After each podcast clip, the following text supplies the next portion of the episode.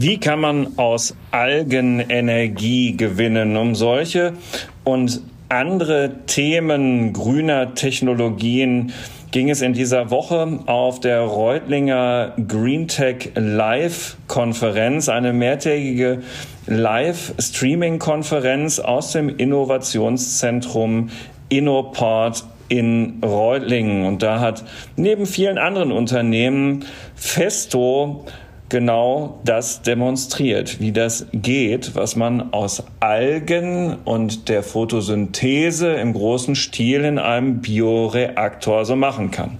Darum geht es heute im FAZ Digitech Podcast. Herzlich willkommen, liebe Hörerinnen und Hörer, zu einer neuen Folge. Im FAZ Digitech Podcast ist heute alles wieder ganz normal. In den vergangenen beiden Wochen haben wir jeweils Diskussionsveranstaltungen ähm, hier im Digitech Podcast gesendet. Das war einmal ähm, eine Bitcoin-Veranstaltung gemeinsam mit Eintracht Frankfurt. Das hatte der Alexander Armbruster gemacht. Und dann in der vergangenen Woche waren wir bei der Europäischen Weltraumbehörde ESA im Kontrollzentrum in Darmstadt und haben unter anderem darüber gesprochen, wie man Weltraumschrott aus dem All holt. Ähm, wir wissen, dass die technische Qualität bei diesen Aufnahmen immer nicht ganz so optimal ist.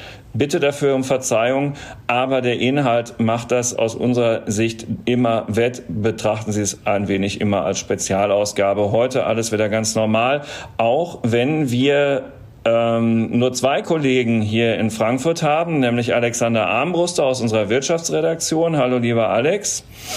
Hallo und eben mich, Carsten Knob, einer der Herausgeber der FAZ ähm, und eine ähm, sehr, sehr nette und sehr kompetente Ansprechpartnerin zum Thema ja, Biologie, Biotech, Innovation, Dr. Nina Geissert von Festo. Hallo, Frau Geissert. Hallo. Ja, Frau Dr. Geissert, Sie haben in Reutlingen gerade dem GreenTech Live Publikum vorgestellt, was Festo ähm, rund um ein Thema macht, das bei Ihnen Photo Bionic Cell heißt. Aber da das bestimmt alles nicht so ganz einfach ist ähm, zu verstehen, müssen wir jetzt wirklich Schritt für Schritt vorgehen und erstmal kurz etwas für, zu Festo sagen. Ergänzen Sie es gern. Festo ist ein Familienunternehmen in Familienbesitz der Familie Stoll aus Esslingen am Neckar und es sind Spezialisten dort für Steuerungs- und Automatisierungstechnik. Und ganz ursprünglich kommt das alles äh, aus dem Thema Druckluft in der industriellen Anwendung, aber es hat schon früher immer viele, viele Hannover-Messen gegeben, wo Festo ganz spannende andere Sachen gemacht hat. Und an der Stelle, liebe Frau Geisert, kennen Sie sich viel besser aus. Was macht Festo außer dem, was ich so gesagt habe, sonst noch so links und rechts? Jetzt erstmal im allgemeinen Überblick, bevor wir auf das Thema des heutigen Tages kommen. Herr Knob, das war schon mal super recherchiert. Also genau und so gut formuliert habe ich selten gehört, was Festo macht. Unser Ziel ist, wir machen Komponenten für die Industrie, egal was die herstellen, Handys, Autos oder Äpfel verpacken.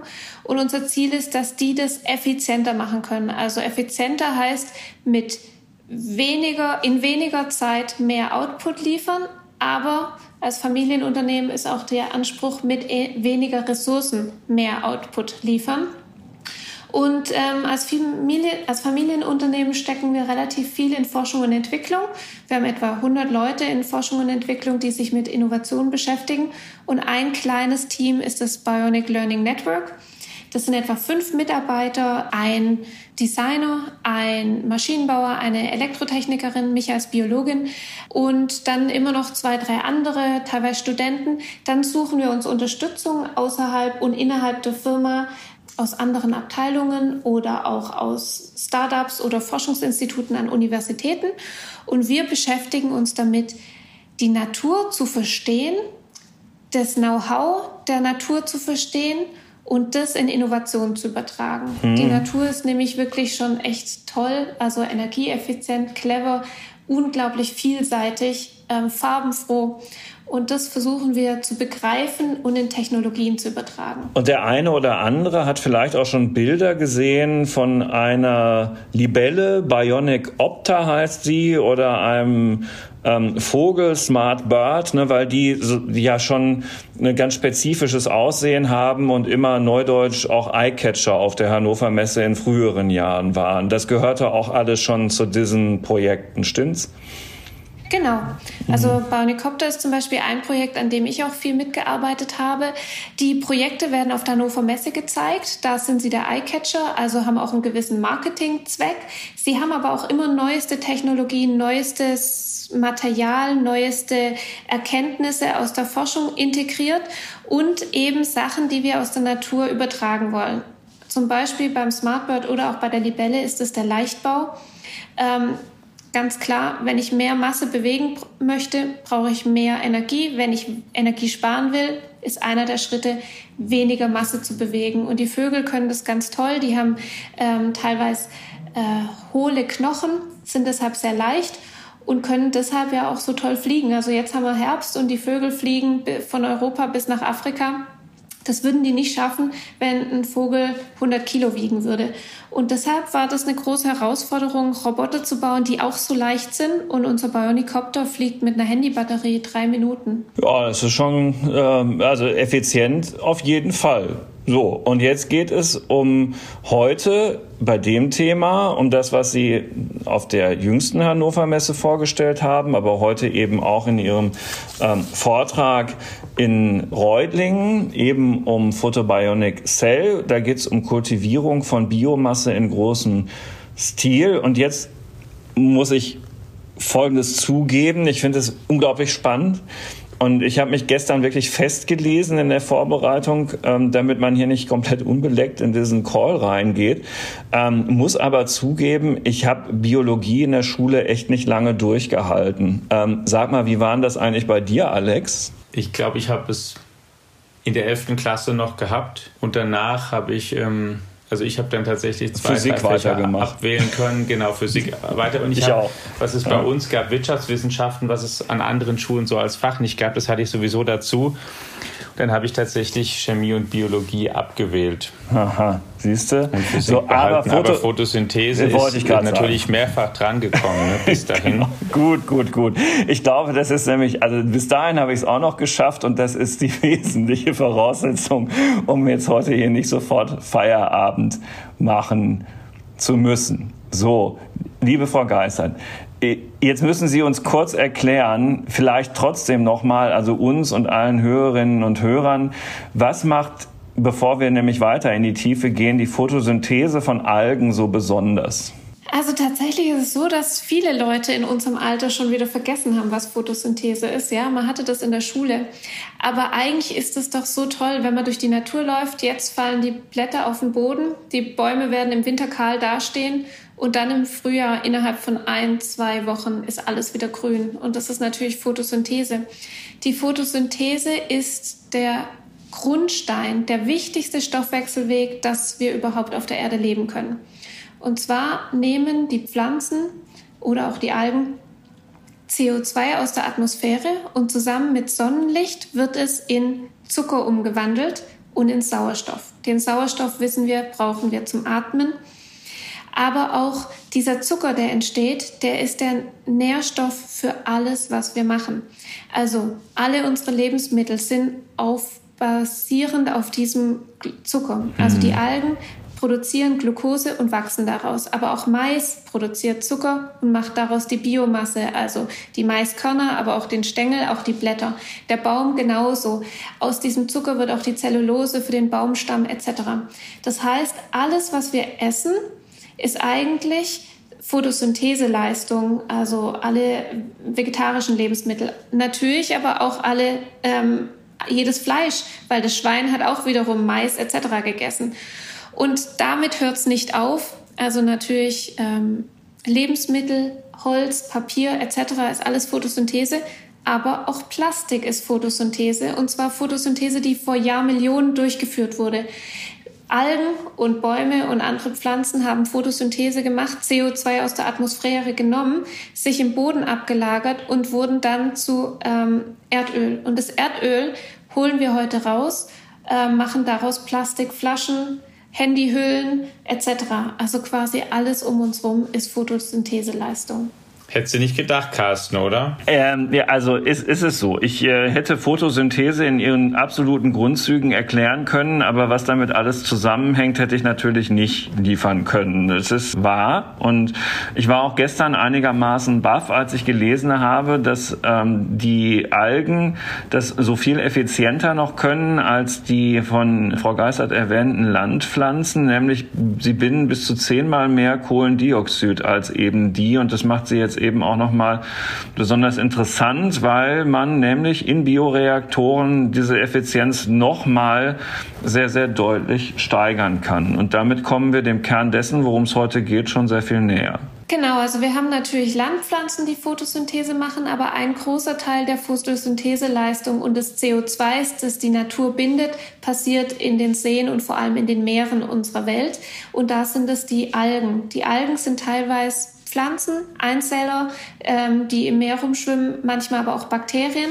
Und die binden auch verdammt viel CO2. Und in so einem Bioreaktor können wir das Ganze noch weiter steigern.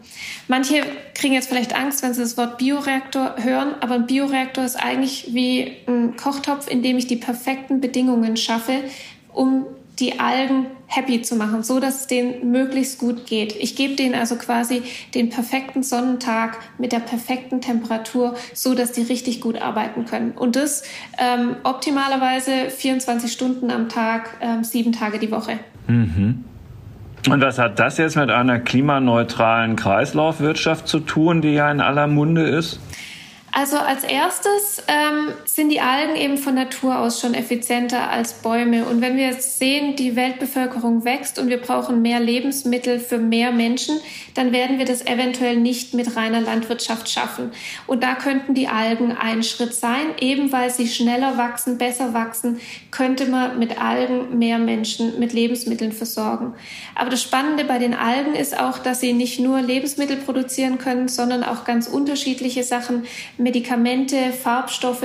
Unsere Algen können zum Beispiel direkt CO2 fixieren und in einen Biokunststoff umwandeln. Dieser Biokunststoff, den kann ich als Plastikersatz nehmen. Und Plastik ist eben heutzutage aus Erdöl. Das ist CO2 gebunden im Boden. Das hole ich raus, mache es in Produkte und irgendwann landen die Plastikflaschen im Meer oder werden verbrannt und das CO2 kommt in die Atmosphäre. Und mit den Algen nehme ich erst das CO2 aus der Atmosphäre, bringe das in das Produkt, kann das Produkt nutzen und später wird nur das CO2 freigesetzt, das ich vorher gebunden habe. Und das ist ein richtiger Kreislauf. Ähm, zusätzlich kann ich mir auch überlegen, ob ich diesen Kunststoff zum Beispiel im Boden vergrabe, dann könnte das Ganze auch als CO2-Senke dienen, um ähm, den CO2-Gehalt unserer Atmosphäre langfristig zu senken. Sind denn die, warum können das Algen eigentlich besser als Landpflanzen? Also einer der Effekte, den kennen Sie vielleicht, wenn Sie manchmal campen gehen oder so und Lagerfeuer machen. Wenn ich einen großen Baumstamm habe und den brennen, dann dauert es sehr lange. Wenn ich aber kleine Holzstückchen habe, dann geht es mhm. wesentlich schneller. Oder wenn ich zum Beispiel Mehl in eine Flamme reintue, dann gibt es eine Verpuffung und es brennt ganz schnell. Das hängt mit der Oberfläche zusammen. Und so ist es auch bei den Algen. Die Algen schwimmen als Einzeller im Wasser, haben also so eine große Oberfläche, können schnell Stoffwechsel machen, weil sie schnell das CO2 aufnehmen können und schnell den Sauerstoff wieder abgeben können. Aber der andere Aspekt ist eben auch, dass im Bioreaktor ich ihnen die besten Bedingungen geben ähm, kann, die sie brauchen.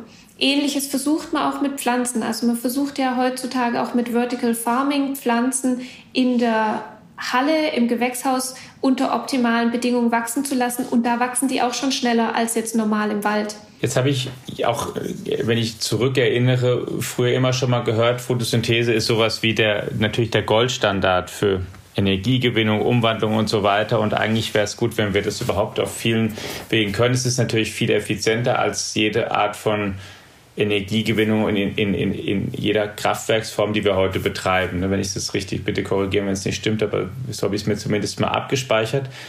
Und jetzt das, was Sie über Algen sagen, ist ja nochmal was, was ähm, eben nochmal mehr ist, als das mit den, mit den Pflanzen, die man so hat. Warum kommt man denn jetzt gerade oder kommen Sie jetzt gerade darauf, das zu machen? Was hat denn dazu geführt, dass es jetzt plötzlich so ein spannendes Thema ist, wo es jetzt diesen Fortschritt gibt? Ist das ähm, sticht das Klima- oder Umweltbewusstsein, was erstmal ranreifen musste? Hat es da andere technische Ingredienzen gebraucht, damit man das so machen kann, wie Sie das beschrieben haben?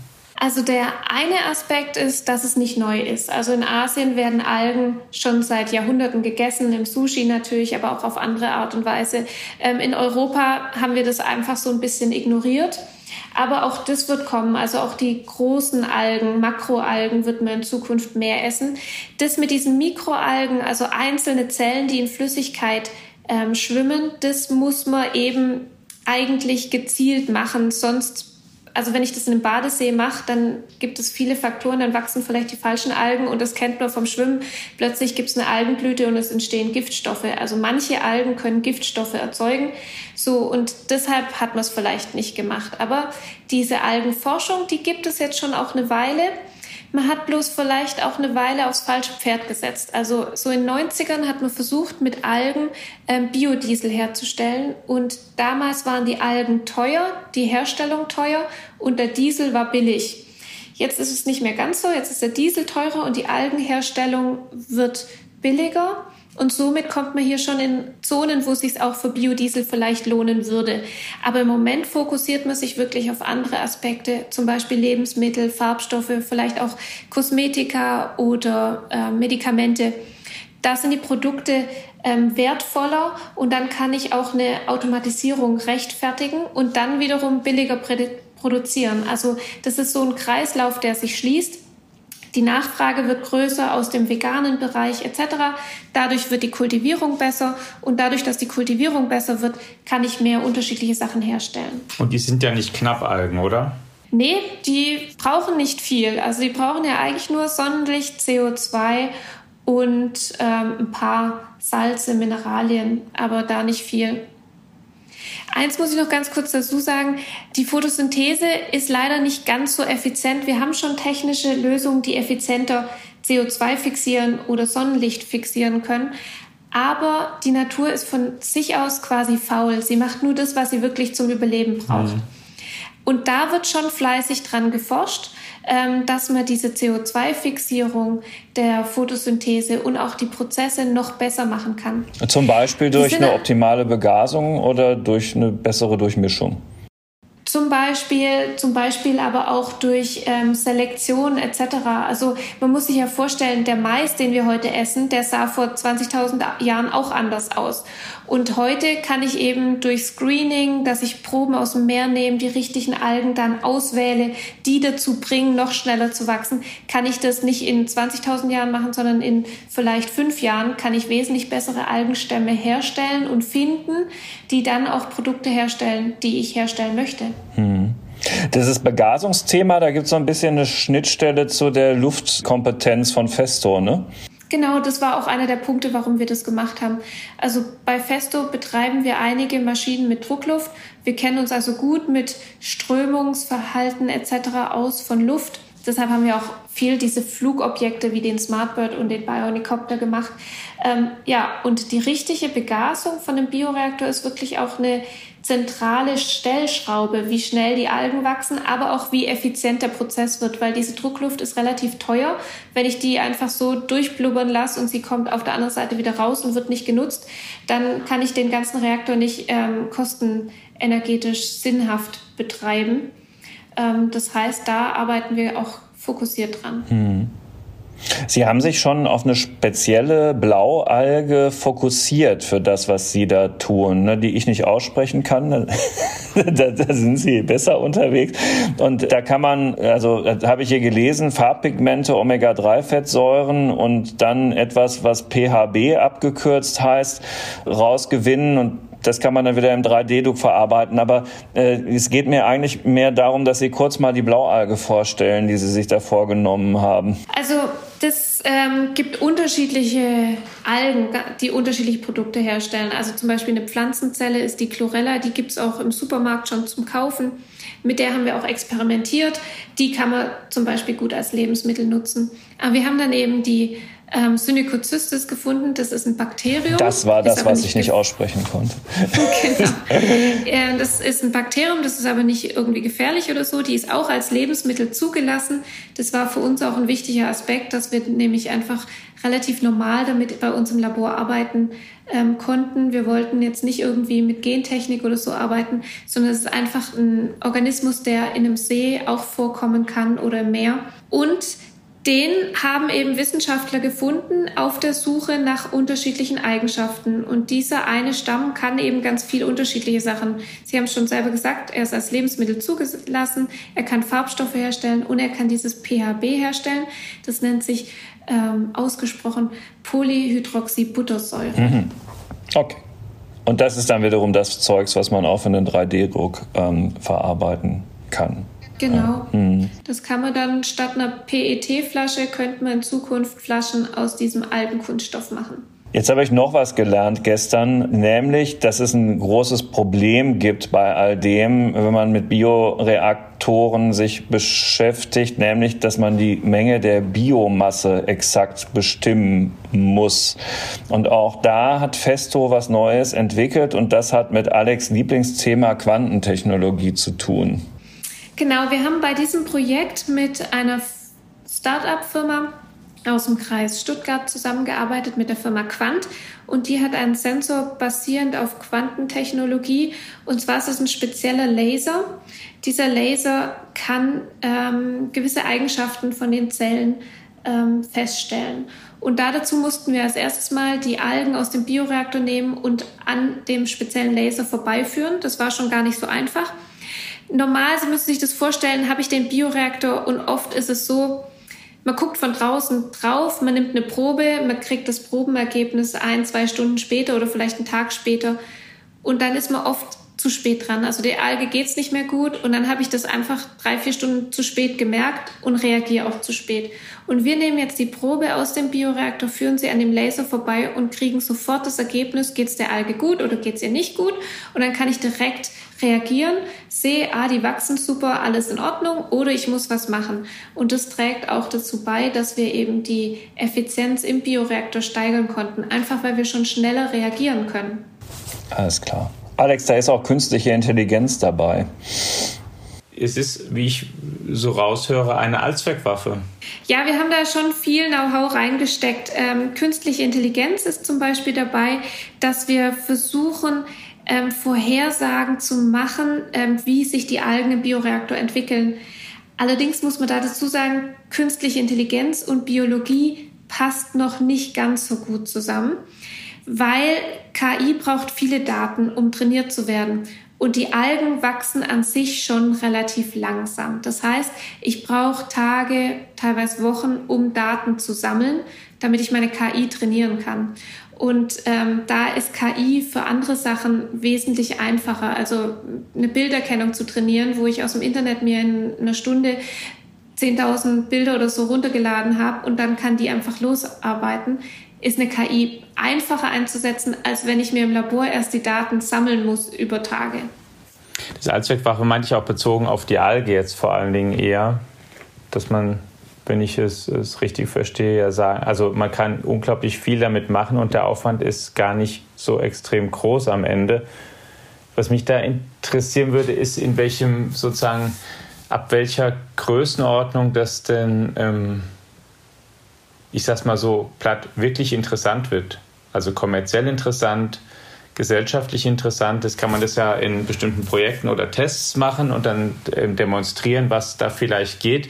Wenn man sowas mal dann in der Praxis umsetzt und möchte, dass es wirklich ein, ähm, wie sagt man, äh, Impact hat, in, von welchen Größenordnungen müsste man denn dann ausgehen und was muss man da machen, damit man da einen wirklichen Beitrag leisten kann? Also ich bin selber auch total begeistert von den Algen, weil sie viel können. Sie haben ganz am Anfang gesagt, sie können auch Energie erzeugen. Da gibt es ein Projekt aus England, da wird wirklich so ein kleiner Mini-Bioreaktor, der ist nur so ein paar Milliliter groß und die Algen erzeugen Strom und betreiben einen Mikroprozessor. Also auch Strom könnten die Algen herstellen, auch Wasserstoff können die herstellen. Die können ganz, ganz viel und in der Forschung wurde schon einiges beschrieben etc. Aber jetzt muss es wirklich von den Forschungslaboren in die Industrie kommen. Und da kann ich leider nicht in die Glaskugel gucken und die Zukunft vorhersagen. Festo hat sich jetzt eben vorgenommen, daran zu arbeiten und es gibt schon, nachdem wir jetzt in Netzwerken drin sind, eine oder andere Stellschrauben, wo man drehen kann, Firmen, die Interesse zeigen etc. Also ich denke, es wird in Zukunft mehr im Lebensmittelbereich für Veganer etc. Ähm, aber wann der große Durchbruch kommt, kann ich Ihnen nicht sagen. Das hängt auch damit zusammen, ähm, wie stark CO2-Ausstoß besteuert wird, weil man eben die Algen als CO2-Senke nutzen kann. Und es hängt auch ähm, damit zusammen, wie andere Ressourcen zur Verfügung stehen. Je teurer Rohöl wird, und ähm, Erdgas, desto leichter hat die Alge sich im Markt durchzusetzen. Ist das nicht cool, Alex? Ich finde, wir haben heute ein echt tolles Thema ausgegraben. Ich bin total baff, was man da alles an neuen Erkenntnissen ähm, rausholen kann und habe mir schon überlegt, dir mal vorzuschlagen, dass wir vielleicht künftig häufiger auch mal dieses ganze Biologie-Hightech-Thema ähm, noch mit berücksichtigen. Aber ähm, genau, ja, also, absolut, weil es so ein bisschen natürlich was auch für uns in dem Podcast so Neues ist und dann, ja. weil es eben auch, und es geht ja nicht nur, also über die Algen haben wir jetzt viel gesprochen, aber auch die anderen Projekte, die zu Beginn kamen, diese Idee, wir gucken von der Natur ab, was da passiert, weil die ja aus guten Gründen sie kann nicht alles besser und immer, aber sie ist auch schon in vielen Sachen verdammt effizient. Man kann einfach relativ viel lernen. Sie hat auch bei manchen ähm, Systemen bestimmte Redundanzen ja eingebaut, die Biologie, dass eben nicht so schnell was passieren kann, was wir manchmal vielleicht zu wenig bedacht haben in den vergangenen Jahren, wenn wir sehen, wie anfällig heute manches Lieferkettensystem oder so ist,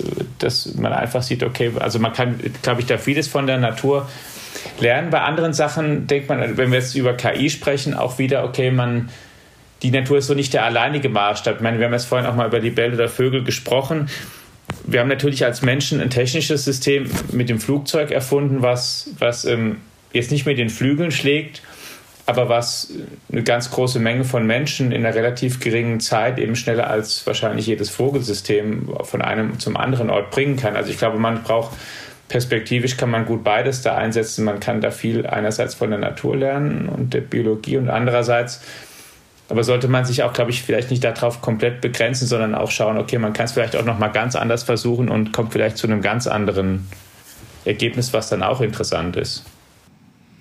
Ja, also ich glaube auch nicht, dass die Algen ein Allheilmittel sind, aber man kann zum Beispiel auch mit anderen Mikroorganismen spannende Sachen herstellen, nachhaltig aus nachwachsenden Ressourcen.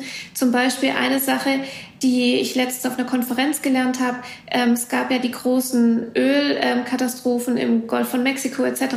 Da wurden dann Surfactants dazu geleert, um das Öl, die Klumpen aufzulösen, damit das eben ähm, nicht als riesiger Ölteppich auf dem Meer rumschwimmt. Und diese Surfactants waren auch aus Erdöl hergestellt und haben quasi auch die Natur belastet.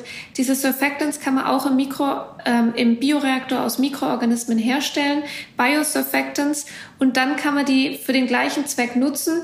Und wenn die dann ins Meer gegeben werden, sind die aus der Natur und werden sofort auch wieder abgebaut, wenn sie ihren Dienst geleistet haben. Und die können auch in Waschmitteln eingesetzt werden, für Seifen, für Kosmetika etc. Ähm, ich denke, das wird schon auch ein Trend in der Zukunft, dass die Leute sich zum Beispiel nicht Produkte aus Erdöl ins Gesicht schmieren wollen, sondern vielleicht eben was aus Pflanzen.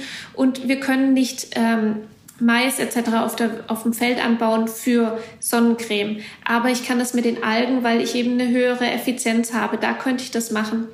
Ja, und sonst bin ich vom Herzen Bioniker. Ich denke, es ist, tut immer gut, mal mit einem anderen Blickwinkel auf eingefahrene Prozesse zu schauen. Und die Natur hat so viele unterschiedliche Lösungen. Und dann kann man einfach sagen, vielleicht mache ich es jetzt mal ganz anders. Und heute wissen wir, wir sollten eben auch mit diesem nachhaltigen Nachhaltigkeitsgedanken an die Fragen rangehen und nicht nur von der Herstellung bis zum Produkt denken, sondern ich muss eigentlich von der Herstellung zum Produkt und dann irgendwie zur Wiederverwertung oder zum Recycling weiterdenken.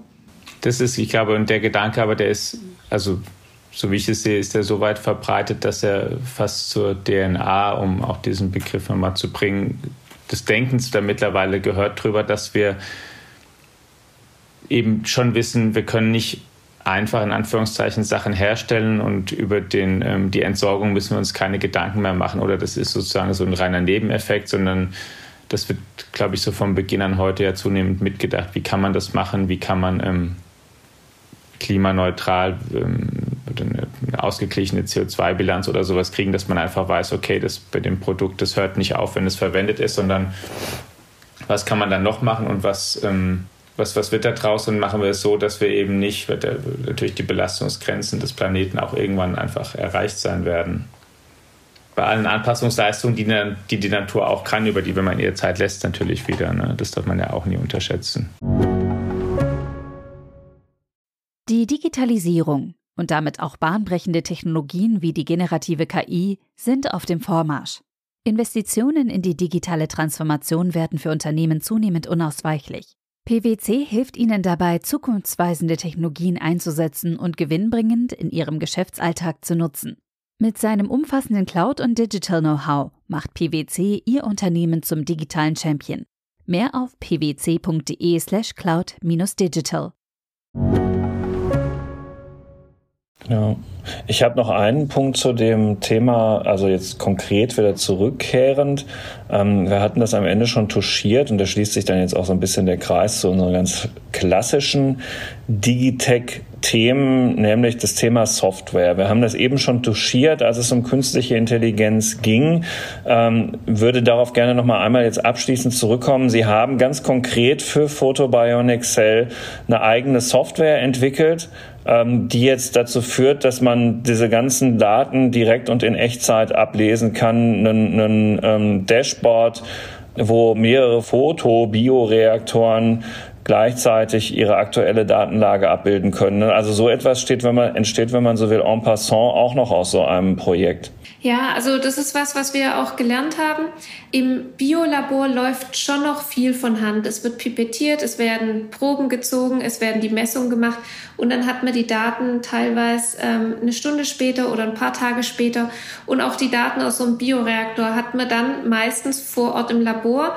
Aber dann, wann ist der richtige Zeitpunkt zur Ernte? Das passiert dann nachts, wo kein Biologe da ist, oder es passiert am Wochenende. Und dann eben diese ganzen Daten zu sammeln, Modelle aufzustellen, zu regeln, zu steuern und dann zum Beispiel auch so eine Ernte automatisch einzuleiten, wenn es eben nachts um 12 ist oder wenn es am Samstag ist. Das ist eigentlich nicht schwierig, es muss gemacht werden und dann kriege ich eben auch die Produktionskosten runter, das Gesamtsystem wird effizienter, ich ernte die Alge zum perfekten Zeitpunkt und nicht vier Stunden zu spät.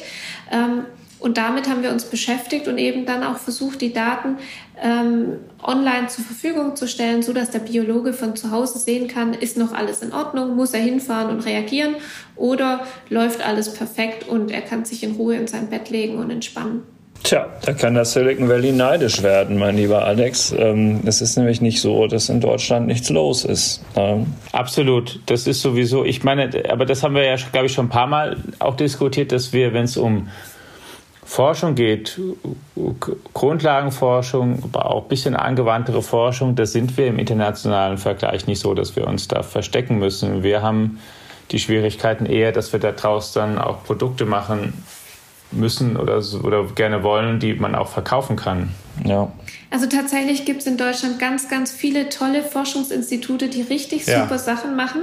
Und mit den Algen lief auch viel. Aber das muss dann in die Industrie überführt werden und da hapert es in Deutschland ab und zu. Aber deshalb hat es mir das Projekt auch so viel Spaß gemacht, weil wir haben da in einem kleinen, dynamischen Team mit vielen richtig coolen Leuten zusammengearbeitet und jeder hatte Spaß dran. Und da sind wir in ein, zwei Jahren richtig weit gekommen. Ja, denn ich meine, auch wenn man sich jetzt die letzten Nobelpreise Chemie Biologie oder so anguckt, dass hier Max Planck in Deutschland ist nicht ganz selten dabei gewesen über die vergangenen Jahre. Also stimmt. Da mache ich mir keinen.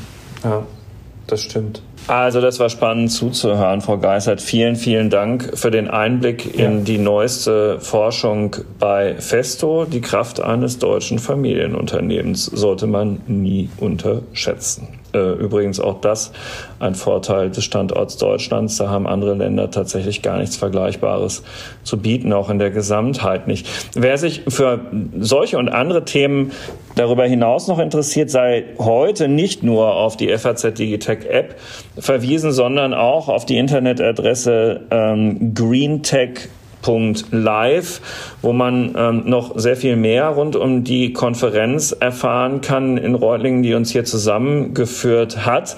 Unter anderem gibt es da auch was zu sehen vom äh, Solar Butterfly Pionier Louis Palmer, der mit einem Solarmobil im Dienst des Klimaschutzes die Welt umreißt oder auch vom Beleuchtungsweltmarktführer Signify, das ist früher mal Philips gewesen, ähm, wie äh, intelligente Lichtlösungen zur Digitalisierung und Energieeffizienz beitragen können und vieles andere mehr. Schönen Gruß, lieber Jochen, ähm, du bist äh, mit deiner Frau zusammen der Mitorganisator und die FAZ ist gerne Medienpartner auf dieser Veranstaltung. So, genau. Schöne Grüße nach Reutlingen, liebe Frau Geissert. Vielen, vielen Dank nochmal und Ihnen, liebe Hörerinnen und Hörer, fürs Zuhören. Bis zur nächsten Woche. Tschüss. Ciao. Tschüss. Herzlichen Dank für die Einladung.